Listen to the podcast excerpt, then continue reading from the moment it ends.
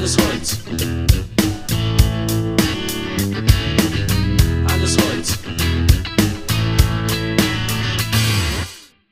Alles Holz? Geht das überhaupt, wenn man nicht nur das Blockhaus am Waldrand bauen will, sondern so richtig groß, für viele, innerstädtisch? Geht. Man muss nur die richtigen Leute kennen und genau die sind hier zu hören, die wissen, wie es geht. Holzbauversteher, Visionäre, Macher. Alles Holz. Heute treiben wir es auf die Spitze mit alles Holz. Hier ist wirklich alles Holz ringsrum. Holz, Balken, Bretter, Maschinen zur Holzbearbeitung. Wir sitzen nicht im Studio. Wir sind bei Ralf Lepski in der großen Produktionshalle vom Holzbau Lepski. Ralf Lepski, Zimmermeister. Chef der Zimmermeisterinnung, nein, der Zimmererinnung und der Holzbauinnung in Sachsen und ein Mensch, der den Holzbau in Sachsen voranbringen will. Deshalb sind wir heute hier. Alles Holz. Warum Holz? Erstmal ein recht herzliches Willkommen in unserer Firma. Hallo? Alles Holz, weil wir lieben Holz und es gibt keinen schöneren Baustoff als Holz für uns. Was macht es aus? Warum, warum ist Holz gerade, warum schlägt das Herz von Ralf Lepski für Holz? Da würde ich Sie bitten, mal mit hier rüber zu kommen. Gut. Wir können uns bewegen, genau. Genau. Wir gehen jetzt hier ringsrum und, Und jetzt können Sie mal dieses Element mal angreifen und mal drüber fahren und mal wir selbst streicheln über das Holz. Ich nehme mal das Mikrofon.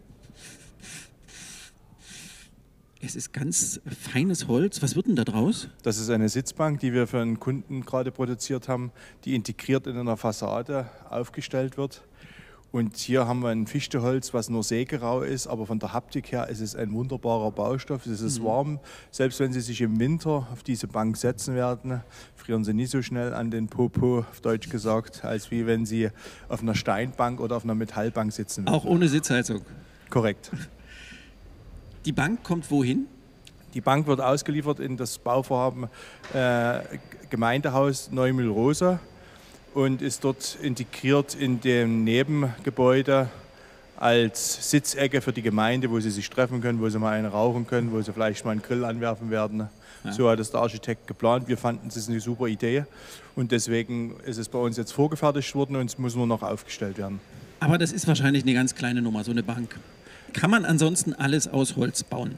Eben, das ist mir wichtig, dass Sie mal sehen, dass man also auch so eine kleine Bank, die 1,70 Meter lang ist oder wie die hier, die 3,80 Meter lang ist, in Holz produzieren können.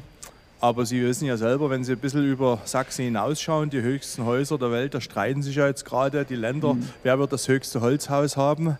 Zurzeit steht es noch in der Nähe von Oslo, nach meiner Kenntnis 87 Meter hoch. Ich war selbst oben auf dem Gebäude, habe dort ein Bier getrunken, es war einzigartig. Und äh, in Sachsen ist ja auch der Plan, dass wir mit dem Holz höhere Häuser bauen als wie nur Einfamilienhäuser. Und dort gehen wir schon davon aus, dass wir 25, 30 Meter in den nächsten Jahren ohne weiteres erreichen werden. Man kann aber auch Dachschindeln machen, die nur 7,5 cm mal 30 cm sind. Die so Auch richtig das süß geht. sind. Genau, Ja. auch das geht. Das ist dann schön. Nett. Ähm, sind Sie schon mal gescheitert beim Holzbau? Ja, Weil Sie man scheitert immer im Leben irgendwann an irgendeiner Stelle. Dann muss man versuchen, eine Lösung zu finden oder eine andere Komponente mit einbringen. Und das ist beim Holzbau relativ einfach, weil man kann, also Holz ist auch keine Wunderwaffe, muss man sagen. Ja, Aber man ist, kann alles aus Holz machen. man kann alles ja aus Holz machen, aber man braucht natürlich manchmal auch einen Stahlträger, um Last zu verteilen, oder man braucht manchmal einen Verbund mit einem Beton. Aber ich würde auch zum Beispiel nie einen Keller aus Holz bauen. Also das kann man machen, das wird in Bayern sogar praktiziert. Hm. Aber ich persönlich bin der Meinung, Holz ist im Keller als Brennholz lagerbar, aber es sollte nie der Keller aus dem Holz bestehen. Also es geht nicht um Ideologie, wir müssen jetzt alles aus Holz machen, sondern worum geht's? Es geht einfach darum, dass Holz der einzigste Baustoff ist, der wir oder den wir auf der Welt äh, unendlich zur Verfügung stehen haben. Wir wissen selbst, es gibt jetzt schon eine sogenannte Sandmafia, oder zumindest ist sie in Ja. der Gründung. Und äh, der Baustoff Holz ist wirklich ein Baustoff, wo wir sagen, äh, der ist für uns unendlich und er ist eben auch sehr viel äh, einsatzfähiger als wie andere Baustoffe. Und der wächst nach. Und er wächst nach, er bindet nebenher noch CO2.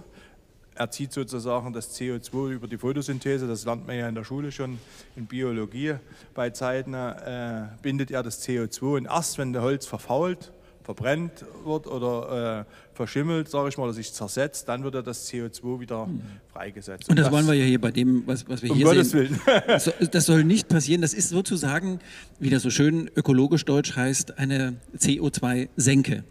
Genau, eigentlich ist Holzbau aktiver Klimaschutz, so könnte man es nennen. Und wir müssen wissen selbst, äh, wir haben ein Problem, wir haben auch nicht kurzfristig, sondern sogar ein langfristiges Problem. Und ich persönlich, aber auch äh, die Gelehrten dieser Welt sagen, wir werden ohne den Holzbau die Klimaziele, die wir uns gesetzt haben, nicht hinbekommen. Mhm. Können wir mal darüber zu den Balken gehen? Wir können alles. Wir können alles. Wozu braucht äh, ein, ein Zimmermeister so eine Riesenhalle? Es ist eine Ihre Worte, Riesenhalle. Ihre Worte in Gottes Ohr, wenn es eine Riesenhalle wäre. Wir haben festgestellt beim letzten Bauprojekt, Wir ziehen jetzt hier einfach mal so ein bisschen rum. dass die Halle eigentlich Ich- dreimal so groß sein müsste. Die müsste dreimal. so- Wofür? Ja, um eben genau diese Holzprojekte, über die wir gerade gesprochen haben, ob es eine Elementierung in der Fassadensanierung ist oder, Ich muss mal ein bisschen an meiner Strippe ziehen, Entschuldigung. oder ein, ein mehrgeschossiges Holzhaus ist oder überhaupt ähm, größere Projekte, die wir ja in vorgefertigten Holzbauelementen hier herstellen. Also Holzbauteile werden ja bei uns hier gefertigt in geschlossenen äh, Systemen.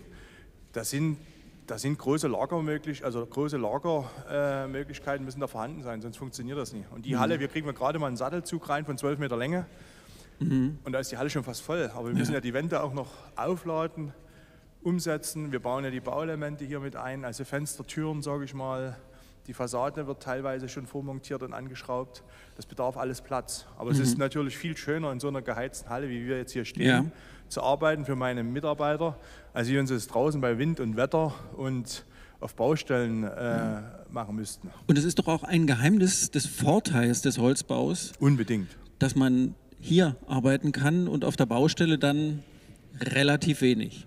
Genau das ist das. Das ist natürlich in den Augen unserer Kunden immer ziemlich schwierig, weil ich bin ja auch Kaufmann und ich muss natürlich, wenn ich ein Haus beauftragt bekomme, mich ja auch ums Geld kümmern. Und wenn Sie Ja. am Anfang erstmal eine Rechnung schicken und der Bauherr sieht noch gar nichts, Ja. bei den mineralischen Baustoffen ist es so, da kommt ein großer LKW, stellt Ihnen ein paar Paletten Ziegel hin und der Bauherr denkt, oh, guck, mein Haus ist da. Es geht los. Es geht genau. los. Man hat ein gutes Wir Gefühl. kommen, wir kommen mit Ja. dem Tachymeter, nehmen ein paar Punkte und sind wieder verschwunden. Und dann rufen die Bauherren meist nach ein, zwei, drei Wochen an.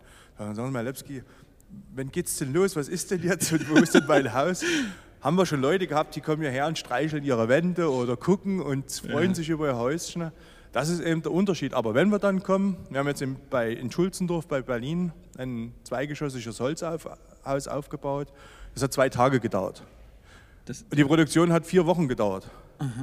Das heißt aber, die Effektivität war, wir haben hier die Fenster, die Türen, alles montiert, abgeklebt, alles, sind da hingefahren, der Kran stand zwei Tage und dann sind wir wieder nach Hause gefahren. Also das war schon optimal.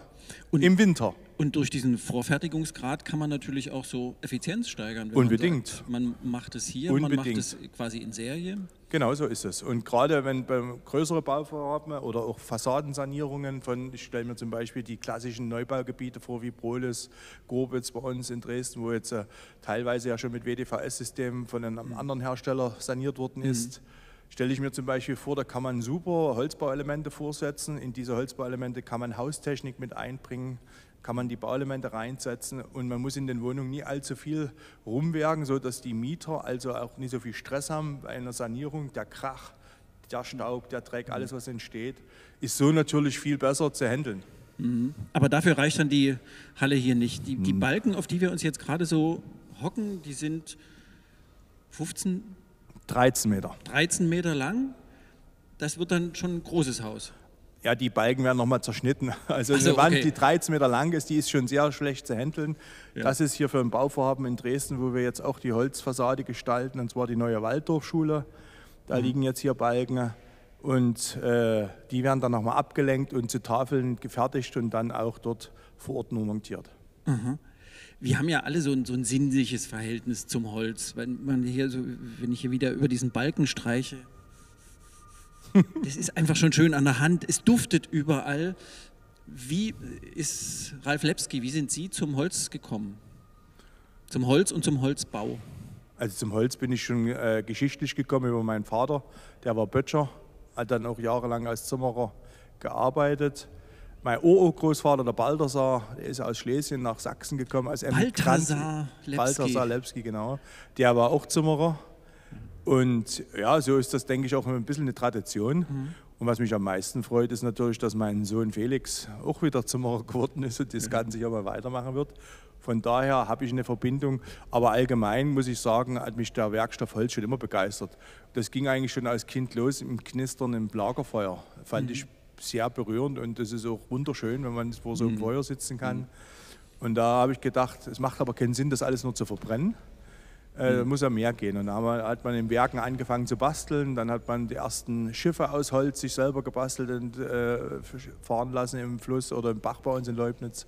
Ja, und so ist die Geschichte eben zum Holz entstanden. Und äh, wie gesagt, für mich ist Holz, da- also neben mal noch ein paar anderen Dingen in meinem Leben, aber mir eigentlich der schönste. Wir leben Holz, steht draußen an der Firma Korrekt. und Sie lieben das Holz. Genau, das kann man so sagen. Und ich bringe das auch so eigentlich in die Welt hinaus, dass ich sage, alle, die nie meiner Meinung sind, mit denen muss ich unbedingt mal ausgehen oder denen muss ich erklären, dass das die falsche Meinung ist, die sie haben. Sie wirken ziemlich trinkfest. Naja, im Alter wird es dann schon ein bisschen. Die, die Firma, wir sind jetzt gerade in dieser großen Produktionshalle, man hört es, es halt so ein bisschen, da sind die Wände nicht aus Holz, aber die gesamte Konstruktion ist aus Holz. Und ansonsten in dem sonstigen Firmengebäude, wie viel Prozent Holz ist da so ungefähr drin? 75 Prozent. Und jetzt geht hier die Maschine los. Hören wir noch was, Johannes? Das ist der Wir Kompressor. was. Es ist Genau. halt so in der Maschinenhalle. Das ist doch super. Deshalb haben wir ja auch den Johannes mitgenommen. Das ist der Techniker von den Ballroom Studios, damit wir hier äh, reden können, während gearbeitet wird. Was passiert da drüben jetzt gerade? Der Kompressor ist angegangen, weil der Druckluft auf der Druckluftanlage nicht mehr ausreicht. Und das heißt, der macht das automatisch. Ja, Und ja, aber das ist bald wieder vorbei, hoffe ich. ja. Was sind die Aufträge, bei denen ein Mann wie Ihnen, der schon ganz viel in Holz gebaut hat, von Kindergärten, von der eigenen Firma, von Einfamilienhäusern, das Herz klopft? Wo, wo ist bei Ralf Lepski, wo Sie sagen, ach herrlich, das ist gut? Also mein Herz klopft eigentlich, wenn man auf Altbestand einfach noch, sage ich einmal, noch ein, zwei Etagen draufbauen kann. Weil das auch für mich die Herangehensweise ist, wir werden es nicht schaffen, alles neu zu bauen. Wir müssen daran denken, dass wir das, was wir haben, schützen, aufwerten und vielleicht auch vermehren können. Und dazu gehört für mich klassisch die Aufstockung. Und wir haben das an einigen Projekten in Dresden gemacht. Und äh, das ist für mich immer so eine Herausforderung, wenn dann auf einmal das Haus, man sieht das Haus vor zwei Monaten und dann auf einmal sind zwei Etagen mehr drauf Ja. und dann sagt man, das ist ein gelungenes Projekt und das ist auch immer eine Herausforderung, weil die alten Baumeister, die hatten ja auch manchmal Freitage oder einen Tag, wo sie nicht so Lust hatten und wenn man dann alte Balkenlagen öffnet und man sieht mal, oh, was haben sie denn hier gemacht, Das die ist der? Montagsbalken, heißt Ja, es ja. Da muss man halt immer im Vorfeld schon genau schauen, wie man das hinbekommt. Bis jetzt haben wir alles hinbekommen. Und das ist aber so was für mich, wo ich sage, das kann auch nicht jeder. Also wir haben jetzt wieder ein Projekt in Dresden, was auch eine Herausforderung ist. Da gehört eben ein Feinaufmaß im Vorfeld dazu, wo man den Altbestand wirklich auf einen Millimeter aufmessen muss. Dann wird das Neue projektiert und dann sind das so zwei, drei heiße Tage, wo man den größten Kran, den wir in Dresden haben, 115 Meter Autodrehkran ist das, mit Windrad oben an der Spitze. Und immer wenn das da hupt, dann hoffen wir, dass der Fahrer nicht sagt, so jetzt ist Ende, sondern Ja. dass er weitermacht. Das ist immer dann so eine Herausforderung. Und das ist, das ist so ein bisschen das hohe C. Ich sage mal, beim Einfamilienhaus, das können, glaube ich, viele meiner Kollegen auch schon in einer sehr guten Art und Weise und auch in der Qualität, die der Holzbau voraussetzt. Aber so das Knifflige und so, da ist noch nie jeder unterwegs. Und das ist so ein bisschen unsere Strecke. Ja, das Knifflige, da gucken wir uns dann noch was ganz Besonderes an. Aber ich habe gerade gedacht, das machen wir zum Schluss. Hier liegen überall Holzreste rum. Äh, Das sieht aus wie ein Holzrest da vorne. Was ist das? Das sind wie ein aufgeschnittener Baum sieht das aus. Genau, das ist zum Beispiel ein aufgeschnittener äh, Olivenbaumstamm als äh, wo wir gesagt haben, das ist einfach zu schade, das wegzuwerfen. Und aus diesen äh, Stämmen oder aus diesen aufgeschnittenen Brettern werden wir jetzt wiederum mit unserer Tischlerabteilung, die wir jetzt bei uns schon eine Weile im Unternehmen haben, die der Herr Tischlermeister Herzog führt, werden wir dann wieder äh, Tischplatten oder Sitzbänke oder Schneidebretteln oder irgend sowas mit nebenher produzieren und unseren Kunden beziehungsweise auch dann teilweise für unsere Mitarbeiter äh, was Schönes herstellen. Das sieht jetzt schon so schön aus. Ja, die Natur, man sieht eben dort, die Natur, die macht eben nie alles geradlinig und alles so, wie man das vielleicht vom Bilderbuch kennt. Das ist eben wirklich gewachsen mit Frostbeulen, mit Eindringen, mit sogar einem Wildbiss. Das macht schon Spaß. Mhm. Und ist das, es passiert ja nicht nur bei diesem besonders schönen Holz, was da steht, äh, es passiert ja bei allem Holz. Ist das eine Hürde für den Holzbau, dass es eben ein natürlicher Baustoff ist, der nicht genormt ist, sondern wächst, wie er wächst? Es ist keine Hürde, im Gegenteil, ich sehe es als Vorteil an. Gerade wenn man Sichtkonstruktion macht oder so, man muss nur den Leuten im Vorfeld sagen, dass sie eben ein Naturprodukt erwerben. Ja, bei uns kommen manchmal Leute, die wollen ihre Fichte unbedingt weiß angestrichen haben und ich sage im Vorfeld, die werden irgendwann braune Flecken haben oder blaue Flecken, weil die Ästigkeit, da können sie drüber streichen, wie sie wollen, das wird nicht funktionieren. Das sieht man manchmal auch bei Ikea-Möbeln, ne? die werden einmal weiß lasiert und nach fünf Jahren denkst du, was ist denn das für eine furchtbare Tischplatte? Sind überall braune Kaffeeflecke drauf, aber das sind die Äste. Es ist also Ja. nicht der Kaffee. Und von daher, äh, man muss es den Leuten klar sagen, was Holz für ein herrlicher und natürlicher Baustoff ist. Ja. Und dann sehe ich dort eigentlich nur als Vorteil, denn Holz lebt. Schauen Sie sich die Holzfläche an, Ja. das lebt. Und das darf auch leben und das soll auch, meiner Meinung nach, darf das auch altern und es darf auch Gebrauchsspuren haben. Mhm. Also ich würde niemals mein Holzparkett oder meinen Holzfußboden jedes Jahr neu schleifen und ölen, nur damit es wieder so aussieht wie am ersten Tag. Also das Man sieht die ganze Geschichte da drauf. Das sage ich ja bei meinem alten Holz. Ich Genau. habe auch einen ganz alten Holzfußboden, wo ich immer denke, ich lasse uns bitte die äh, Spuren der Geschichte nicht wegschleifen. Das ganze gelebte Leben ist weg. Genau. Es muss nicht alles glatt sein. Sie kümmern sich nicht nur um Ihre eigene Firma. Wir sind hier in der Firma bei Ralf Lepski, bei Holzbau Lepski, aber Sie sind ja ein Motor des Holzbaus in Sachsen. Warum sagen Sie nicht einfach, ähm, schön hier, ich mache mein Ding und ich werde berühmt, weil ich schöne Häuser baue, sondern äh, Sie haben die Holzbauinitiative mitgegründet. Sie haben jetzt dafür gesorgt, dass es diese tolle Kinder-Mitmachausstellung Alles Holz gibt dass die hierher kommt. Warum kümmern Sie sich nicht nur um sich? Ja, ich glaube, jeder, der ein Unternehmen führt, hat auch eine soziale Verantwortung.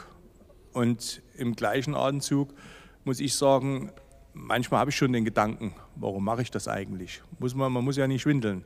Ja. Aber ich habe natürlich den großen Vorteil, dass ich ein super Team habe.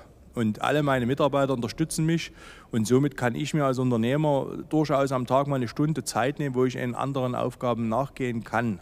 Viele meiner Kollegen können das nicht. Die müssen von früh um 7 bis um 16.30 Uhr auf der Baustelle sein und 17 Uhr bis 19 Uhr im Büro.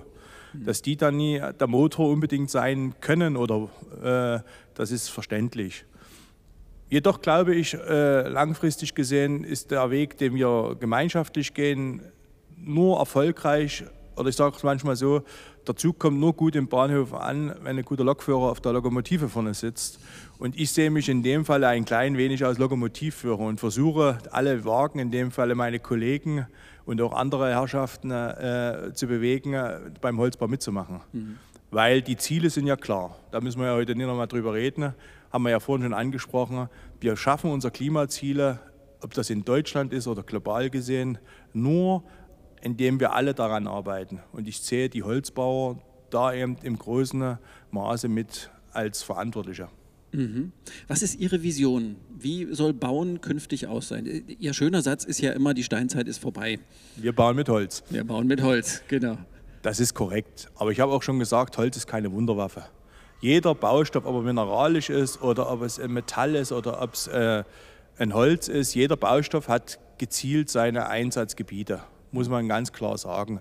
Holzbau wird nicht den gesamten Bausektor befriedigen können, beziehungsweise all die Aufgaben, die uns dort gesetzt werden, erfüllen können. Das ist geschwindelt. Das wird nie funktionieren.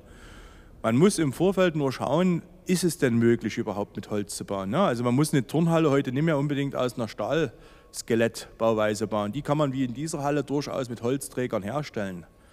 Weil bei dem Stahlskelett ist es dann aber meistens so, den müssen wir noch verkoffern mit viel Gipskarton Mhm. und das sind ja alles äh, Produkte, wo doch die CO2-Note ziemlich nach oben schießt, weil wissen selbst, Gips ist ja nicht gerade das ökologischste. äh, Naja, was Stahl? gibt. Stahl ist auch nicht gerade Stahl, das höchste. Schmelzen wir mal kurz Mineralien.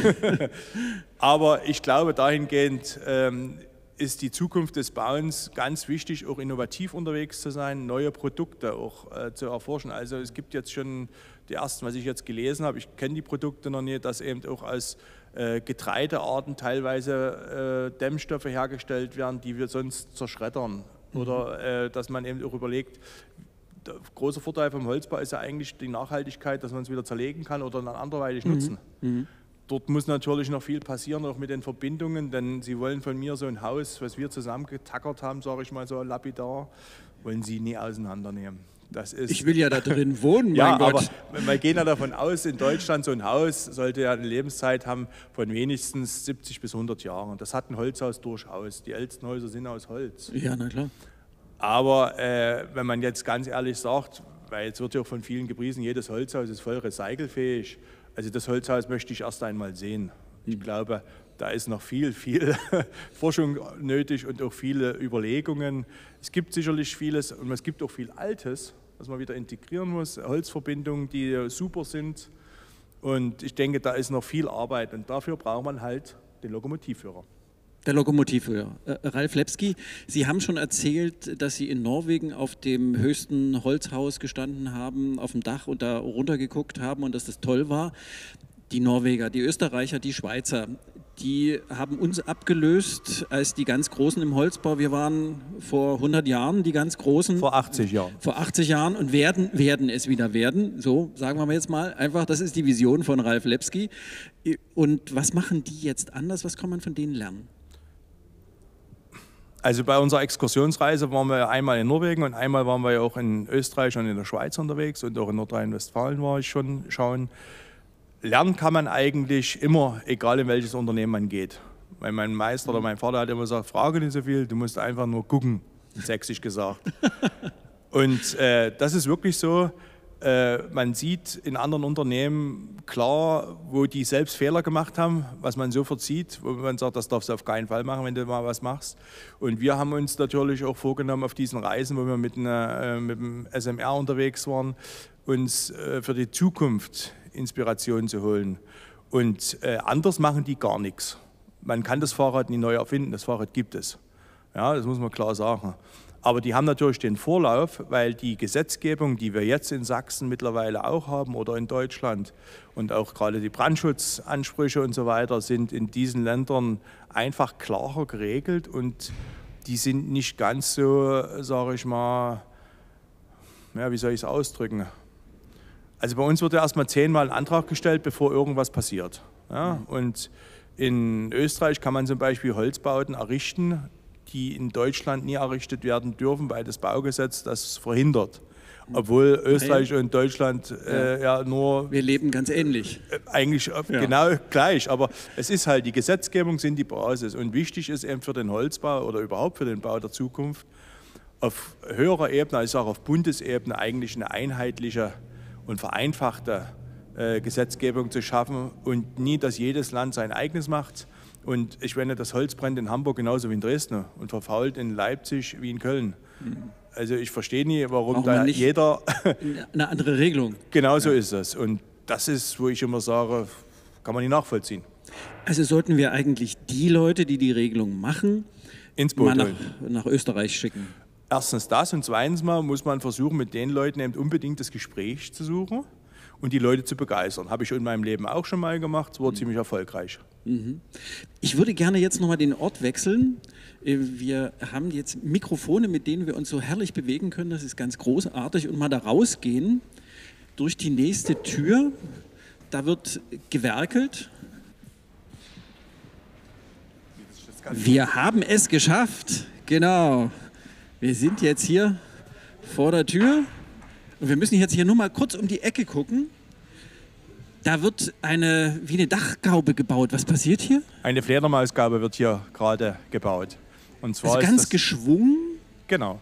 Es ist eine alte ehrwürdige Konstruktion. Das hat man früher vielmals in den Speichern eingebaut, im Dachboden, wo Lebensmittel oder Getreide gelagert wurde, zur Querlüftung. Ja, man Ja. hatte ja früher vier, fünfetagige Dachstühle und da sieht man manchmal noch, da wurde so eine Art Ochsenauge oder Fledermausgabe. Ja. In dem Fall ist es eine Fledermausgabe. Die produzieren wir hier vor als geschlossenes Element mit Wärmedämmung, mit teilweise den Innenausbau schon, was dann mit dem Kran auf die Dachfläche vor Ort gehoben wird. Einfach und dann das, ist es fertig Und dann wird es verschraubt und dann ist es fertig. Und das machen die Kollegen jetzt hier unterm Dach. Und wenn denen kalt ist, gehen die mal in die Halle rein, tun sich äh, aufwärmen. Und das Ja. macht denen natürlich ja viel mehr Spaß, als wie wenn man das äh, auf der Baustelle machen müsste bei Wind Ja, und Wetter. das ist ja eine anspruchsvolle Arbeit. Das ist auch ein bisschen gebastelt, sage ich mal. Ja, das sieht man schon. Aber es ist eine gute Sache. Ist sowas eine Herausforderung? Wir können mal wieder reingehen. Es ist verdammt kalt hier draußen. Da sieht man mal, was die Handwerker auf den Baustellen aushalten Ja. müssen. Und da ist es doch hier drinnen wirklich schöner zu produzieren. Ja. Ist das eine, Herausforderung, so eine, ja, also so ich eine kenne wenige Firmen, die das überhaupt in dieser Art und Weise, wie wir machen. Und das ist auch ein Verdienst unserer Zimmermeister, die bei uns in den Räumen sitzen und die Planung machen, die Arbeitsvorbereitung. Weil bei so einer Gaube, das machst du nie in zwei, drei Stunden. Also da sitzt Mhm. jemand schon wenigstens 60, 70 Stunden, um diesen, äh, die Vorfertigung sozusagen zu planen, die Zuschnittsschablonen zu machen. In Mhm. dem Fall haben wir es gar nicht mit einer Schablone gemacht, sondern mit unserer neuen Brille, die wir da ein Forschungsprojekt haben, haben wir aufgezeichnet. Und äh, ja, es ist, das kann nie jeder. Ja. Da sind wir stolz drauf. Und man kann das für ein altes Haus machen. Unbedingt, das ist ja von ein altes Haus. Das ist das, Holz, das, das, diese Gauben werden geliefert nach Königstein bei Dresden auf die Goethestraße. Das ist eins der ältesten Häuser dort äh, und da entsteht ein neues Hotel. Und da werden sozusagen unter diesen Fledermausgauben in diesen runden äh, sozusagen äh, Räumlichkeiten steht dann das Bett. Oh. Man liegt dann sozusagen in dieser Gaube im Bett und guckt oben auf unsere, also man sieht von innen dann bloß den Halbbogen, aber von außen ist es halt schön wieder mit altehrwürdigen sächsischen Biberschwänzen eingedeckt. Klingt nach einem Projekt von Sven-Erik Hitzer. Nein, ist es nicht. Ist in es dem nicht? Fall ist es äh, von äh, Architekten, mit denen wir sehr viel zusammenarbeiten. Sehr schön. Können wir mal an diesem großen Holzbrett hier bleiben? Ja, bitte? Ich räuspere dich mal. Wofür ist denn das? Das ist eine Dreischichtplatte, äh, wo wir jetzt gerade geschaut haben. Diese Bänke, das ist eine Tragplatte, das kann man also nehmen in dem Falle als Unterkonstruktion, das wären Sitzbänke.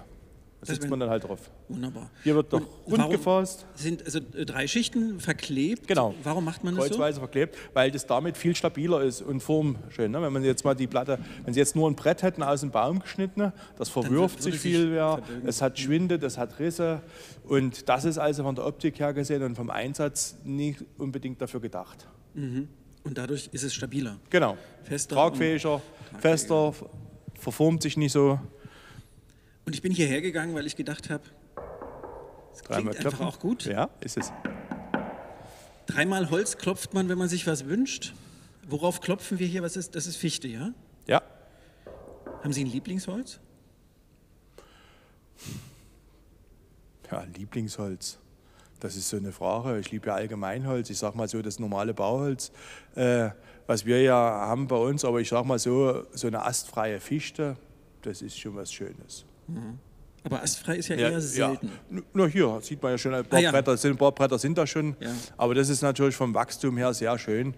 Und ja, also Fichte finde ich schon sehr schön. Oder Weißtanne ist auch ein wunderbares Holz, weil man jetzt von der Optik im Innenraum nutzt. Ja. Und außen die Lärche natürlich, die europäische Lärche. Ja, die ist auch beständig. Die europäische Lärche ist genauso beständig wie die sibirische.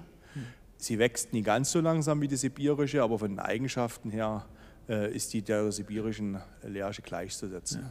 Dann klopfen wir jetzt mal dreimal auf Holz. Und Sie jetzt auch? Und wünschen uns was. Was wünschen Sie sich?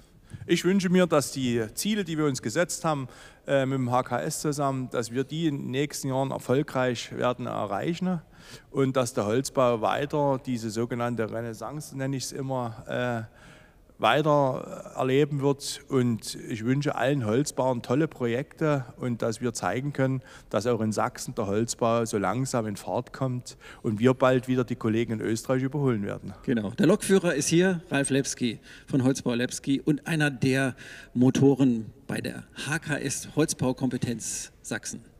Um das nochmal kurz zu übersetzen für alle. Vielen Dank, Herr Lepski. Sehr gerne. Alles Holz. Alles Holz.